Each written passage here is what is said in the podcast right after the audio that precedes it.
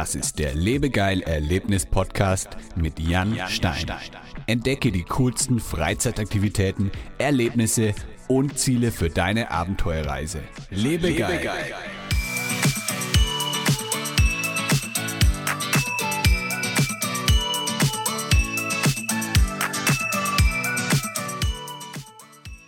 Heute habe ich eine ganz besondere Überraschung für alle Erlebnisanbieter da draußen. Also wenn du selber eine Freizeitaktivität anbietest, eine Indoor-Aktivität, eine Outdoor-Aktivität, ein Escape Room, Rafting, irgendwie sowas, dann abonniere auf jeden Fall meinen neuen Podcast, den Freizeit-Marketing-Podcast. Den findest du unter lebegeil-media.com slash podcast und dort spreche ich regelmäßig mit spannenden Gästen aus der Freizeitbranche. Du bekommst sehr, sehr spannende, sehr, sehr nützliche Tipps zum Thema Online-Marketing, alles rund um Facebook-Ads, Google-Ads, alles, was du schon immer wissen wolltest um dein Freizeitbusiness eben voranzubringen und viele neue Buchungen zu generieren. Und jetzt wünsche ich dir viel Spaß mit dem Lebegeil Erlebnis Podcast.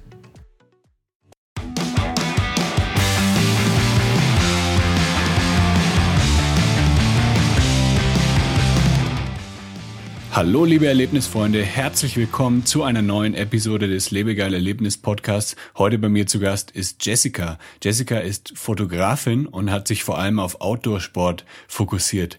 Sie kann einen Sprinter in absoluter Perfektion parken, kommt mit nur sehr wenig Schlaf aus und hat ihre Muskeln durchs Tragen schwerer Rucksäcke trainiert. Hi Jessica. Hallo, das ist ja eine schöne, schöne Einleitung. ich hoffe, ich habe alles richtig gesagt. Ja, doch, doch, doch. Das mit dem Sprinter interessiert mich, weil du hast auf deiner Website geschrieben, äh, du kannst einen 11-Meter-Sprinter ähm, 10 Zentimeter von der Wand entfernt einparken. Mhm. Ähm, ich wusste gar nicht, dass die so lang sind oder hat der noch einen Anhänger dran? Nee, nee, es gibt so lange Sprinter. Echt? Äh, die, wir, die wir für Produktion und sowas benutzen. Genau, da sind zum Teil welche, wo dann, das ist dann irgendwie Neunsitzer plus, dass man hinten alles beladen kann. Krass, und den kannst du perfekt fahren und dann ähm, 10 Zentimeter vor der Wand einparken, ohne eine Schramme reinzumachen. Ja, natürlich ohne Schramme, sonst wäre das, ja, wär das ja ein Problem. cool, also deine, deine ähm, Einpack-Skills sind auf jeden Fall bestätigt. Ähm, wo befindest du dich denn eigentlich aktuell? Ich bin jetzt aktuell in Berlin. In Berlin. Okay. Genau. Weil ich habe ja. gesehen, du bist in Südafrika aufgewachsen und verbringst, glaube ich, auch viel Zeit dort. Hast du das, teilst du das dann irgendwie auf unterm Jahr, dass du eine Zeit in Südafrika bist, wahrscheinlich im, im deutschen Winter und dann umgekehrt in, in Berlin oder? Ja, genau so. Das hat sich irgendwie, äh, verändert sich auch immer so ein bisschen. Ich war tatsächlich fünf Jahre lang sechs Monate, sechs Monate, also tatsächlich halb, halb. Und dann war ich immer von Oktober bis April in Kapstadt und von April bis Oktober in Berlin. Ähm, und jetzt mache ich das aber ein bisschen anders. Jetzt mache ich das je nachdem. Also da ist ja auch eine große Fotosaison ähm, im, im deutschen Winter. Und jetzt hänge ich da einfach nur ein paar, paar Jobs aneinander und gucke, wie das dann so wo, wo ich gebraucht werde sozusagen. Und ich bin auch jetzt erst vor sechs Wochen zurückgekommen, also kurz vor der Corona-Krise. Oh, okay. Und wärst du jetzt lieber in Südafrika während der Krise oder ist es in Berlin ganz in Ordnung? In Berlin ist es ganz in Ordnung, in Südafrika äh, ist, es, äh, ist es natürlich ein ganz anderes Thema. Ja. Ähm, weil es einfach auch nicht so, also in, in Deutschland ist man ja schon so ein bisschen in Watte gepackt und man bleibt halt so ein bisschen zu Hause und äh, es geht einer dann, mir dann ja doch relativ gut und in, in Südafrika gibt es einfach viele Leute, die einfach nicht so einen fünf Wochen Lockdown eigentlich so richtig überleben können. Ja, ja, genau. Und da passiert auch irgendwie mit der Armee und, äh, und die Polizeigewalt und so ist echt schrecklich. Also es ist schon schon ganz gut, dass ich jetzt hier bin. Ja, ich habe auch das Gefühl, dass die deutsche Regierung das ganz gut macht im Vergleich zu anderen Ländern. Ja, ich denke auch. Also hier in Mexiko, ich bin ja in Mexiko, falls du ja. es noch nicht weißt. Doch, doch, und genau hier ist es halt auch ja sehr fragwürdig, wie mit der Situation umgegangen wird. Also es gibt auch ein, eine Art Lockdown, aber viele halten sich nicht dran und viele können sich auch nicht dran halten, weil sie eben, ja, ja, eben. jeden Tag auf die Straße gehen müssen und ihre, ihre Tacos verkaufen müssen, um zu überleben. Ja, ja, genau. Also da ist in Deutschland, glaube ich, schon etwas, ähm, ja, etwas ähm, sicherer und komfortabel. Ja, und wir dürfen ja zumindest noch raus und in Berlin dürfen wir jetzt äh, dürfen wir ja auch raus und wenn, nicht nur zum Einkaufen und Sport machen, sondern wir dürfen uns ja auch schon durchaus schon mal im Park setzen oder so. Ne? Ja. Also das ist schon ganz gut. Also du gehst dann auch ab und zu mal ähm, Sonne tanken. Ja, jetzt wo es so warm war über Ostern und so, auf jeden Fall habe ich nur den einen Fehler gemacht. Ich habe ja auch einen Bulli hier und dann äh, dachte ich, ach, ich fahre mal raus und schlafe mal eine Nacht irgendwie am See. Nur dann bin ich halt an See nach Brandenburg gefahren und mhm. in Brandenburg darf man nämlich nur parken und Sport machen. Oh, okay. Und, und dann wurde ich wieder nach Hause geschickt. Also das ist dann von Bundesland zu Bundesland ganz anders, wie damit umgegangen wird. Genau, ja. Und das hatte ich auch nicht so auf dem Schirm. Ja.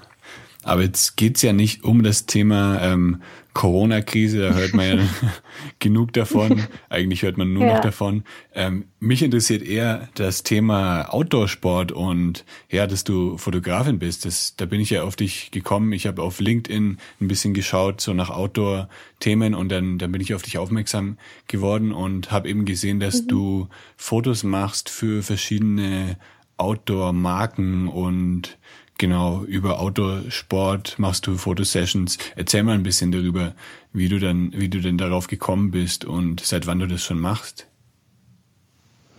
Also ich mache, also Fotografie mache ich schon seitdem ich, also eigentlich schon in der Schule. Ich hatte das als Abi-Fach genommen in Südafrika.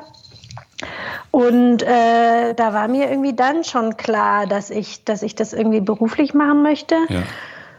Und das hat aber tatsächlich eine, eine, lange Zeit gedauert, bis ich mich auf dieses Outdoor-Thema eingefunden habe, ähm, weil ich auch erstmal in Ausbildung war und da viel auch für Modefotografen und Fashionfotografen und irgendwie auch im Studio viel äh, assistiert und gearbeitet und gelernt habe. Und irgendwann dachte ich, ist mir, da war ich noch in Hamburg und dann ist mir so aufgefallen, also wenn das Fotografie ist, dann will ich das aber irgendwie doch nicht machen. Irgendwie den ganzen Tag ja. im Studio sitzen und drinnen und so. Und das war ja dann auch viel für so E-Commerce-Anbieter ähm, und mhm. so. Und das war dann irgendwie doch nicht so spannend. Und äh, dann habe ich mich dann nochmal umorientiert und habe dann nochmal für viele große Werbefotografen gearbeitet, die aber auch nicht unbedingt im Outdoor sind. Und dann habe ich irgendwann das einfach geschafft, meine beiden Leidenschaften zu verbinden, weil ich total viel draußen bin und total viel Sport mache und total viel, also alles, was mir einen Adrenalinkick gibt, das mache ich auf jeden Fall. und, äh, und dann habe ich einfach mehr und mehr da, das angefangen zu fotografieren, was ich eigentlich auch selber so mache und mir dadurch ein Portfolio ausgebaut. Und jetzt habe ich natürlich das Glück, dass, äh, dass das auch immer mehr am Kommen ist. Als ich damit angefangen habe, war ich mir gar nicht so sicher, ob da dafür überhaupt so ein großer Markt gibt. Ja. Ja, cool. Hast du dir auf jeden Fall eine gute Nische rausgesucht. Ist es dann auch so, dass man, dass es einfacher ist, Aufträge zu bekommen, wenn man auf so ein Thema spezialisiert ist? Auf jeden Fall. Ja, also ich glaube, egal was man in der Fotografie macht, ähm, man, es wollt, man will ja immer Experten buchen. Und wenn ja. man jetzt den Hochzeitsfotografen oder den äh, Messefotografen oder den Outdoor-Fotografen bucht, dann will man halt auch, dass der das schon so oft und so häufig gemacht hat und alle kleinen Tricks und Kniffe kennt. Ja, ja, kann ja. ich mir vorstellen. Also es gibt ja wahrscheinlich nicht so viele Fotografen, die komplett nur auf Outdoor spezialisiert sind, oder? Vor allem gibt es irgendwie nicht so viele Fotografinnen, die auf Outdoor-Sport spezialisiert sind. Ähm, also da kenne ich tatsächlich, ich habe mal so von ein paar gehört, aber, ähm, aber ich kenne da tatsächlich auch niemand. Und es gibt so ein paar Outdoor-Fotografen, Outdoor-Sportfotografen, die das auch schon seit einigen Jahren machen, aber so viele davon kenne ich jetzt auch nicht. Sehr gut, also da hast du dir die perfekte Nische ausgesucht und vor allem, weil es ja deine Leidenschaft ist, das ist halt, denke ich mal, cool, dass du dann an der Arbeit auch dann ja richtig Spaß hast, denke ich. Ja, total, total. Also irgendwie, ich kann, ich bin an den schönsten Plätzen zu den schönsten Tageszeiten mit einem tollen Team und kann da irgendwie schöne Fotos machen. Also das, das ist schon ein Traum. Und was, was sind das dann so für Outdoor-Sportarten, die du da schon fotografiert hast? Ganz viele unterschiedliche Sachen. Also ähm, von Kiten bis Surfen bis Trekking bis äh, äh, Alpinsport, Klettersteige, Klettern, ähm, unter anderem halt eben auch dann so in die Berufsfelder rein, also äh, ähm, so Windkraftprüfer, die sich von den Windrädern abseilen oder Flugretter, die mit dem Hubschrauber ähm, da ihre Übungen machen und die Leute irgendwie aus dem Wasser rausziehen.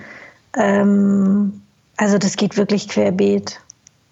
Und ist es denn aber nicht so, wenn du irgendwie ein Outdoor, wenn du zum Beispiel eine Kitesurfing-Session fotografierst oder so, dass du dann auch unbedingt gerne fahren würdest? Oder jetzt, wenn du äh, in den Bergen bist, dass du dann auch gerne Skifahren würdest, aber dann musst du eben fotografieren? Es kommt manchmal so ein bisschen auf den Job drauf an. Wenn das so reportagig ist, dann kann ich das ja auch mitmachen. Also mhm. beim Kiten jetzt, ich kann jetzt nicht unbedingt kiten und äh, gleichzeitig fotografieren, aber ähm, also wir waren mit dem Walden-Magazin zum Beispiel auch drei Tage auf so einer Klettertour unterwegs und da bin ich natürlich dann mitgegangen. Ja. Also das ist ja auch das Spannende daran. Oder ähm, in Innsbruck war ich, habe ich auch eine Skitour gemacht mit ein paar Mädels und dann haben wir die auch gemeinsam gemacht und haben dann und ich habe der dann parallel fotografiert. Also das ist ja durchaus auch von Vorteil, dass ich äh, so viele Sportarten so einigermaßen kann. Mhm. Ich muss ja nicht Profi sein, ja. aber damit ich dann auch, dann weiß man halt, wie man sich so fotografieren hat oder was auch das Spannende daran ist oder die Herausforderung und äh, kann dann halt immer so ein bisschen mitgehen. Ja, dann weißt du dann wahrscheinlich auch, wie sich die Leute irgendwie dann bewegen und was vielleicht was auch als genau. nächstes passiert, dass du dann irgendwie den perfekten, die perfekte Einstellung bekommst. Ja, genau, genau. Und ich kann dann halt irgendwie äh, dann auch, wenn ich das selber mache, Perspektiven einnehmen, die man natürlich jetzt vom unteren Standpunkt, so, also wenn ich jetzt mit Klettern gehe und an der Wand hänge, dann mhm. habe ich eine ganz andere Perspektive, als wenn ich das jetzt von oben oder von unten fotografiere. Ja. Und dann merkt man, man ist da viel näher dran. Auch die Bilder sehen dann viel näher dran aus. Und hast du dann irgendwie spezielles Equipment oder so? Also jetzt zum Beispiel ein krasses Weitwinkelobjektiv oder so? Oder braucht man da jetzt nicht unbedingt eine spezielle Fotoausrüstung für so Autosportarten? Ähm, ich habe ein, hab ein krasses Weitwinkelobjektiv, was ich am Anfang ganz viel benutzt habe. Und mittlerweile ja. muss ich sagen, ehrlich, nicht mehr ganz so ähm, weil mich die, oft sind die halt, äh, also die versuchen natürlich die Verzerrungen rauszunehmen, aber wenn es dann am Rand vom Bild ist, dann verzerrt es trotzdem noch. Ja, klar. Das kommt immer so ein bisschen auf das Bild drauf an. Unter Wasser benutze ich sehr viel Weitwinkel. Einfach, weil man dann näher an das Objekt rankommt und weniger ähm, Störungen im Wasser mit aufnimmt. Also, weil, das, weil man nicht so viel Wasser zwischen sich hat. Ähm, und ich habe so einen Unterwasserspritzschutz und natürlich äh, unterschiedlichste Taschen und so für zum Tragen. Also je nachdem, was man da so gerade braucht. Für die, für die Ausrüstung selbst. Deswegen hast du ja auch äh, deine Muskeln so aufgebaut durch die, durch die vielen Taschen. Weil man so viel schleppen muss, genau. ja. Und ich habe eine spezielle Blitz Blitzanlage, die speziell für, für Sport ist, mhm. weil oft ist ja, dass man, ähm, also jetzt wird es ein bisschen technisch, aber eine Blitzsynchronzeit hat, so im Studio, wo man nicht so schnell mit so schnell fotografieren kann. Ja. Und ähm, ich habe eine, die speziell abgestimmt ist, ähm, dass man die eben auch bei höheren Belichtungszeiten nehmen, nutzen kann. Okay, also du bist da gut ausgestattet. Ich bin da ganz gut ausgestattet. Muss ja auch sein, wenn du wirklich gute Fotos machen willst. Da kann man dann doch nicht unbedingt nur mit der, mit der Smartphone-Kamera herkommen. Nee, obwohl ich habe mir jetzt dann auch das neue Handy gekauft und äh, da, da, muss man schon sagen, die Qualität ist natürlich toll. Ja. Ähm, und so für Film und sowas gucke ich da jetzt schon, ob das irgendwie, dass man, man kann damit schon so ein paar Sequenzen filmen. Ja, damit würde ich jetzt aber keine Fotos machen. Ja, ja, auf jeden Fall. Also ich benutze auch jetzt mein iPhone für, ähm, für meine YouTube-Videos, weil einfach die Filmqualität ja, genau. sehr, sehr gut ist. Man kriegt zwar keine so Unschärfe hin und so, aber wenn man das nicht unbedingt braucht, dann reicht es eigentlich vollkommen. Genau. Aber ja. ja. klar, für. Man rechnet es ja sonst eh wieder runter, da braucht man ja. ja diese ganzen Pixel nicht mehr. Genau. Aber für Fotos ist es natürlich nochmal was ja. anderes. Da merkt man dann schon den Unterschied. Also ich habe selber auch eine kleine Spiegelreflex und die ist auch schon jetzt, weiß nicht, fünf Jahre alt oder so. Und selbst da kann man auf jeden Fall noch viel bessere Fotos machen als mit dem iPhone. Ach, echt? Ja, man merkt es halt einfach mit der, mit der Linse vor allem wegen der Unschärfe und ja. so. Das iPhone kann zwar auch ja, die mittlerweile. Unschärfe und die Blende einstellen ja. und so ist natürlich das A und O so. Ja. Aber ansonsten so beim Rauschen und mit dem Prozessor und so sind die schon echt gut geworden, ja, finde ich. Das auf jeden Fall. Genau, mit, mit der Unschärfe zum Beispiel, das iPhone kann das zwar auch mittlerweile, aber natürlich ist der ist das alles vom Computer berechnet und dann sieht man halt immer genau. irgendwelche Fehler oder so, wenn der Hintergrund ja, dann, ähm, ja, dann ist zum Beispiel auf einmal meine Hand unscharf, obwohl die noch zum Vordergrund Im Vordergrund ist. Ja. Aber genau, jetzt sollen wir nicht zu technisch werden hier. Ähm, du hast ja gemeint, genau, du musst dann viele Sachen rumschleppen. Wie ist es denn dann auf so längeren Wandertouren oder so? Oder wenn du mal dann so eine Klettertour machst, hast du dann wirklich immer so einen riesen Rucksack dabei oder musst du dann das Equipment auch immer je nachdem aussuchen, je nachdem wie deine, äh, wie die Aktivität gerade ist? Ähm, ja, das ist auch unterschiedlich. Also ähm, bei größeren Produktionen und bei so Werbeaufträgen habe ich natürlich Assistenten dabei, die dann auch schleppen müssen. Sehr gut. Also da kann man dann eben auch, äh, auch mehr mitnehmen. Wenn ich so äh, reportagig unterwegs bin, äh, dann stimme ich das, also dann nehme ich schon auf jeden Fall was Abgespecktes mit. Ja dann, ähm, dann lade ich die Bilder auch zum Teil nicht einfach runter, wenn man jetzt vier Tage unterwegs ist, sondern schieße erstmal nur auf Karte und dann brauche ich den Rechner nicht. Und ja. dann muss ich halt einfach mir sicher sein, ähm, dass ich die Bilder habe. ja, auf jeden Fall. Ist dir schon mal passiert, dass irgendwie dann die Bilder weg waren oder so? Nee, also nicht bei sowas. Mir ist tatsächlich mal passiert, irgendwie, als wir ähm, äh, für so einen Outdoor-Skihersteller fotografiert haben, dass in der Kälte irgendwie die Kamera gesponnen hat mhm. und die Bilder dann zwischen, man hat die Karte rausgenommen und, und bis man die Karte in den Rechner gesteckt hat, um die runterzuladen, war sie plötzlich leer. Also sind die Bilder einfach weggefroren sozusagen? Die sind, die sind irgendwie einfach nicht auf der Karte gespeichert irgendwie. Ach, also ich kann mir das jetzt auch äh, nicht so wirklich erklären, wie das, weil in der Kamera hatte man die noch gesehen.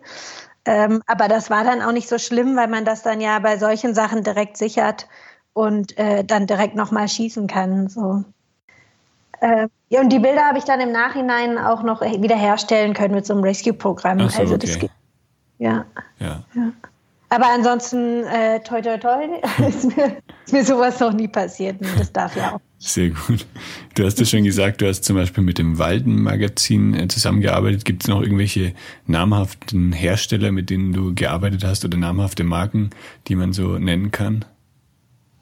Ähm, ja, die sind jetzt allerdings so, so zum Teil auch im Outdoor-Bereich. Also ähm, eine, eine große Marke, für die planen wir jetzt gerade ein Fotoshooting. Das möchte ich jetzt gerade noch nicht sagen. Ist noch geheim. Ist.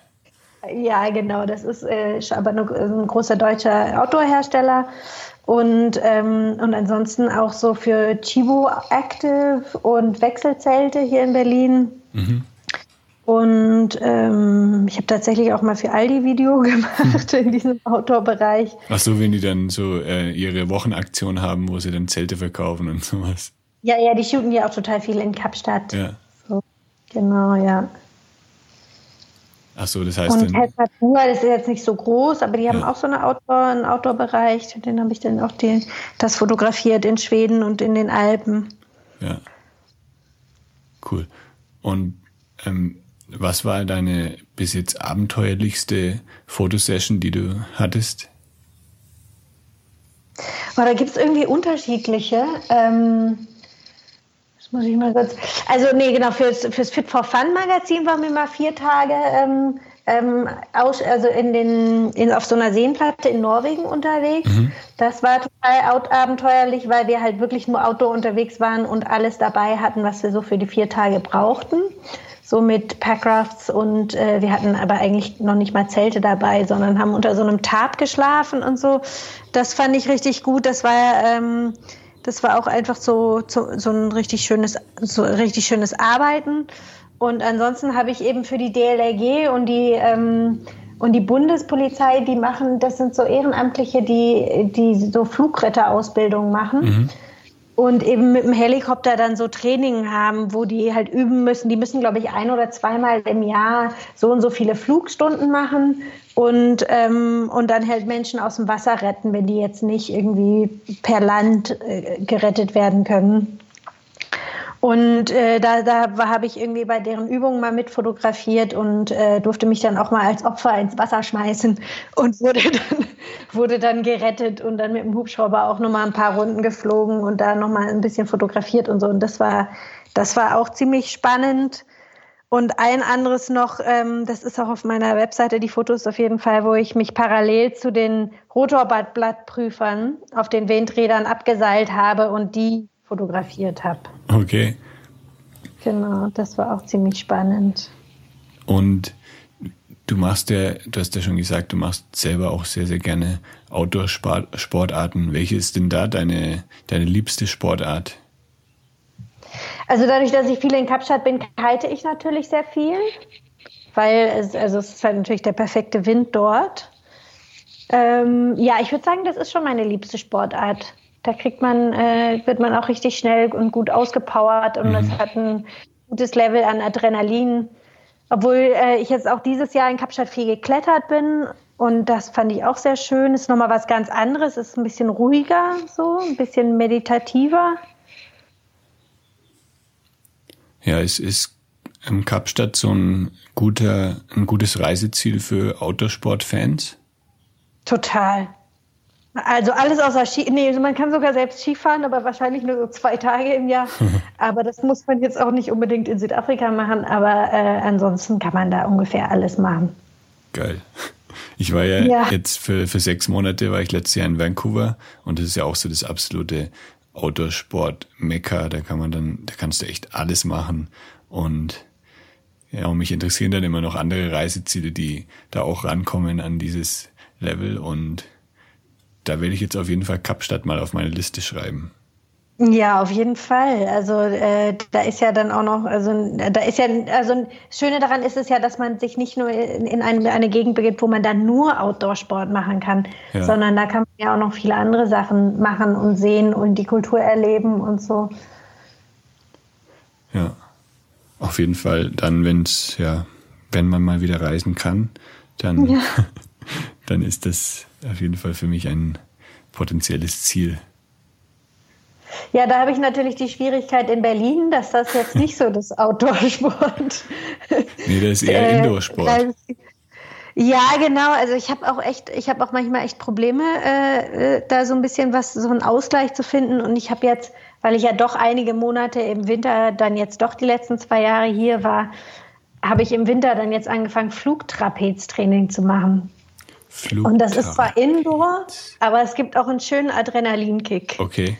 Das hat aber nichts mit, mit Indoor Skydiven zu tun, oder? Nee, das ist eher so, äh, so wie im Zirkus, wo die mhm. auf diese Schaukeln schwingen und dann die Schwerkraft nutzen, um irgendwelche Tricks zu machen und sich dann von jemand anders fangen lässt. Okay. Da springt man quasi von dieser Schaukel in so einem Salto ab und lässt sich dann von jemand anders auf so einer Schaukel fangen. Und aus welcher Höhe? Äh, die Plattform ist schon so ich glaube, äh, zweieinhalb Meter hoch, Aha. von der man abspringt. Und dann ist das Trapez äh, ja noch mal höher. Ja. ja. Das habe ich noch nie gehört, dass man das so als Otto-Normalbürger machen kann. Ich dachte, das wäre immer den Zirkusartisten vorbehalten. Ja, das, äh, das denke ich ganz oft bei ganz vielen Sportarten. Das dachte ich beim Kiten früher auch, dass das ja. nicht jeder, jeder einfach so machen kann. Ähm, aber da, tatsächlich wird es hier angeboten in Berlin.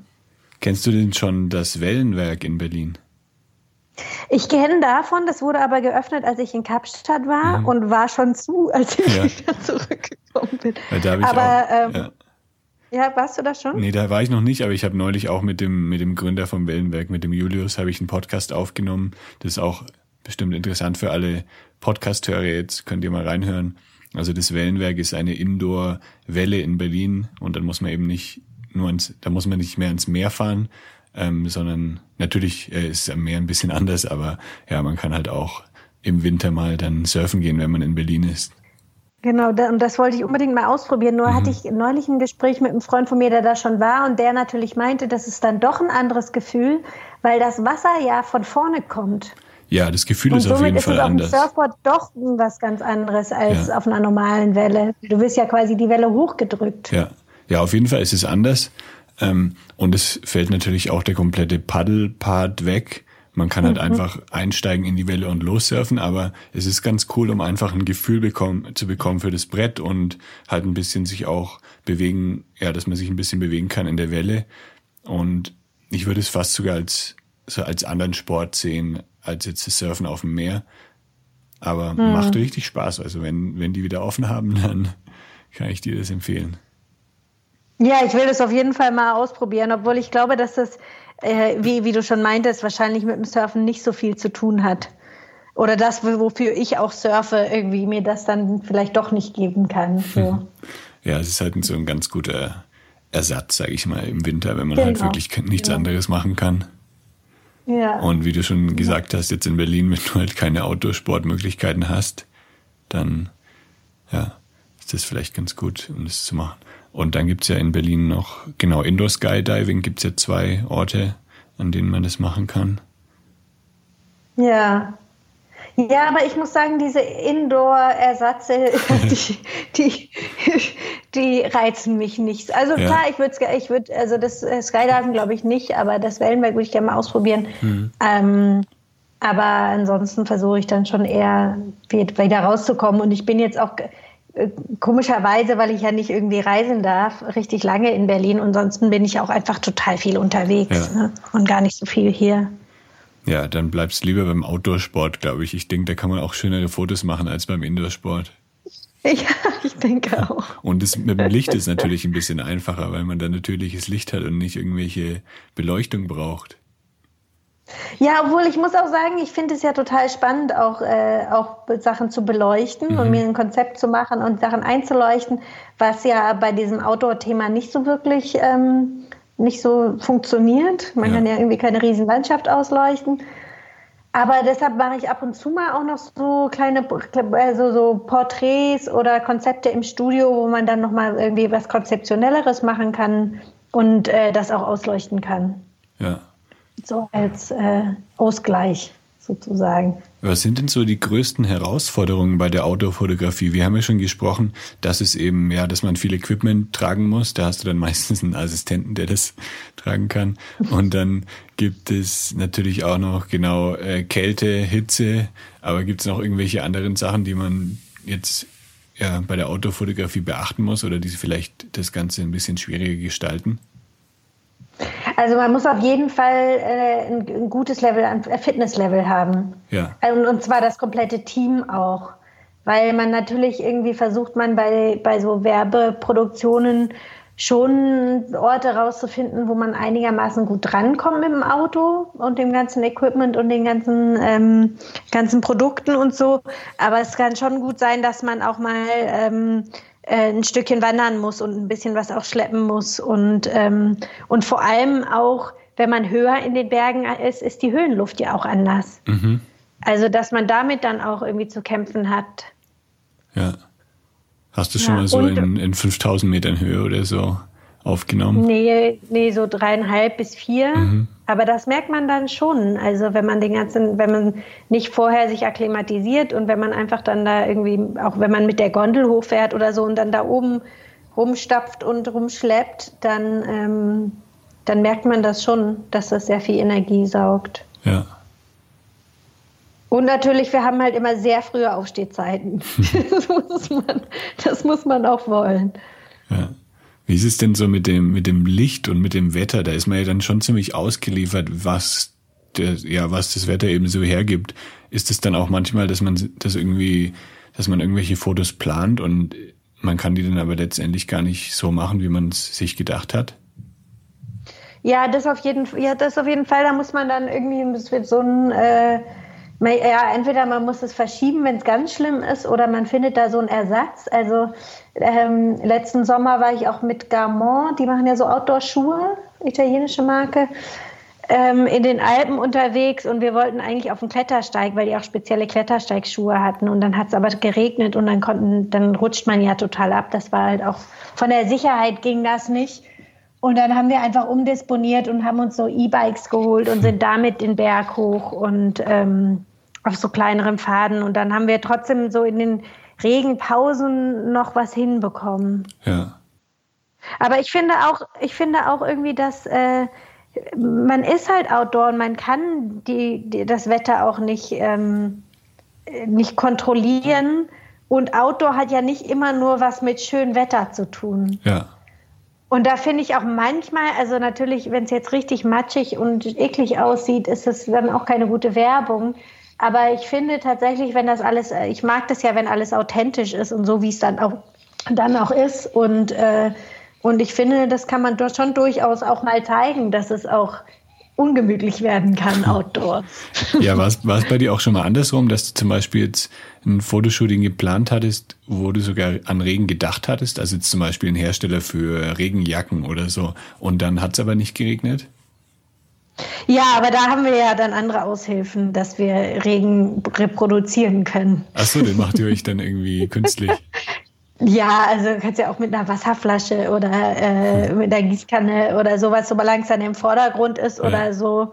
Wenn das oder man macht auch ein Close-up von der Jacke, äh, wo das Wasser abperlt und so. Also so, das kriegt man ja dann schon einfach, also relativ einfach dann gebastelt. Ja, wahrscheinlich einfacher als im Regen ein, ein Sonnenfoto zu machen. Genau. Musst du dann ab und zu auch mal noch mit Photoshop später ran, dass du irgendwie Hintergründe austauschst oder so? Oder sind die Fotos dann eher nur jetzt von, von den Farben her bearbeitet und so? Also ich selber mache eigentlich nur Kontraste und, äh, und so, so, so den generellen Farblook. Mhm. Und dann gebe ich das so ab an die, an die Kunden. Ähm, aber ich, also ich versuche jetzt zu überlegen, ob, der, ob irgendein Bild von mir dann mal vom Kunden her so irgendwie komplett überarbeitet wurde, aber ich glaube ähm, nicht, nee. Natürlich bei so Werbefotos muss man manchmal zu unterschiedliche Einstellungen zusammenschneiden dann, ja. aber das macht dann auch eine Postproduktion. Okay. Genau. Also die genau. Kunden waren bis jetzt immer zufrieden. ja, ja, also es hat ja nicht nur was mit dem Zufriedensein zu tun, sondern das kann durchaus auch mal im Konzept sein, dass man das so fotografiert und das so fotografiert und mhm. das dann zusammen, zusammenbaut. Ähm, aber das mal, also das ist bei mir und bei diesen Outdoor-Sachen eher der seltenere Fall. Okay. Jetzt bist du ja, jetzt hast du ja schon gesagt, du bist öfter mal in den Alpen oder so oder dann in Südafrika. Gibt es noch irgendwelche anderen Locations, irgendwelche Länder, in denen du warst, die jetzt, äh, ja, wo du Fotoshootings gemacht hast? Ja, relativ viele. Also äh, natürlich Österreich und Italien und ähm, Schweden und Norwegen. Ähm, muss ich mal noch überlegen, ob ich jetzt irgendwas vergessen habe. Hier Spanien, so Mallorca und sowas alles ist ja auch, mhm. ist ja auch sehr interessant. Genau, schon viele Unterschiede. Es kommt ja auch immer so ein bisschen drauf an, welche Jahreszeit es ist und was man jetzt gerade so braucht. Man eher Berge braucht oder eher Meer oder sowas. Aber es hat schon viel mit Reisen zu tun. Ja. Würdest du sagen, das ist dein Traumjob? Ja, auf jeden Fall. Eindeutig. Frag mich in sechs Monaten nochmal, wenn, ja. wenn wir äh, äh, so immer noch nicht fotografieren dürfen, dann müsste ich mir mhm. vielleicht was anderes überlegen. Aber ähm, nee, doch, also auf jeden Fall macht es mir richtig Spaß. Ja, damit werden, wären wir wieder beim Thema Corona. Es ist natürlich bei mir genauso irgendwie, ich habe mir auch meinen Traumjob ausgesucht. Ich berate ja Freizeitanbieter im Thema Online-Marketing und schalte Werbekampagnen für Escape Rooms und so und habe auch meinen Blog, auf dem ich über Freizeitaktivitäten schreibe und das ist natürlich jetzt alles erstmal komplett pausiert. Und dann, ja. Ist, ist es bei dir auch komplett pausiert? Ja, also mein Blog ist von circa 4.000, 5.000 Besuchern am Tag auf ungefähr 300, 400 abgerutscht. Ja. Und genau die Escape Rooms mussten natürlich alle in ganz Deutschland erstmal schließen und dadurch lohnt sich auch nicht mehr Werbung zu machen. Und ja, stimmt. Ja, also es ist schon ziemlich hart und jetzt hoffe ich natürlich, dass es dann irgendwann mal weitergeht. Oder dass die Leute ja. dann auch Geld für sowas haben. Ja, das hoffen wir alle, glaube ich. ja, deswegen ja, Traumjob auf jeden Fall. Aber ja, damit konnte man halt nicht rechnen, dass, dass sowas passiert. Nee, nee, aber da sind ja noch ganz andere Leute in ganz anderen Situationen. Ja, ne? Also ähm, da würde ich schon sagen, haben wir jetzt dann auch wahrscheinlich eher, sind wir eher im, Glück noch als. Auf jeden Fall. Ähm, ja. Ich meine, wir sind, wir sind selbstständig, wir haben unseren, wir können das selber ähm, so gestalten, wie wir das möchten. Das heißt, wir können auch Alternativen noch finden und ja. zur Not auch irgendwie dann online was machen. Oder du könntest deine, deine Branche theoretisch sogar wechseln, wenn im Autobereich nicht viel passiert in den nächsten Monaten. Aber hoffen wir mal das Beste, dass es alles wieder so wird wie vorher. Ja. Ich denke schon, also so, also nicht genau so, aber äh, es wird sich ja jetzt nicht alles sofort ändern. Ja. Jetzt noch zum Abschluss, darfst du noch deine, deine Website ähm, promoten, dass die Leute dich auch finden können und deine anderen Kanäle, wo, wo die Leute dich sonst noch so im Internet finden können? Ja, das ist eigentlich ganz einfach. Es ist alles immer mit meinem Namen verbunden. Also jessicazumfe.com ist die Webseite und äh, Jessica Zumpfe Photography ist bei Instagram. Mhm. Und ähm, ja, ansonsten, ich glaube, da findet man dann auch alles weitere, Links zu allem Möglichen. Perfekt. und Kontaktdaten und so. Okay, also falls ihr irgendwie ein Outdoor-Sport ähm, Hersteller ist oder ein Anbieter, der unbedingt coole Fotos braucht, dann wendet euch an Jessica. Ich verlinke euch natürlich auch noch die Website und die Instagram-Seite äh, in den Show Notes auf lebegeil.de slash podcast und da könnt ihr dann nochmal alles nachlesen. Jetzt ähm, vielen, vielen Dank für deine Zeit. Hat Spaß gemacht. Ja, danke auch. Fand und ich auch sehr schön. Dann schicke ich ganz, ganz liebe Grüße nach Berlin und ja, hoffe, dass es bald dann weitergeht mit deinen Aufträgen. Und ja, dann sage ich mal Tschüss. Ja, super. Vielen Dank und Tschüss. Das war der Lebegeil-Erlebnis-Podcast mit Jan Stein. Wenn dir diese Episode gefallen hat, hinterlasse eine Bewertung und abonniere meinen Podcast, damit du bei neuen Episoden immer gleich benachrichtigt wirst. Und jetzt viel Spaß beim Erleben. Lebe geil.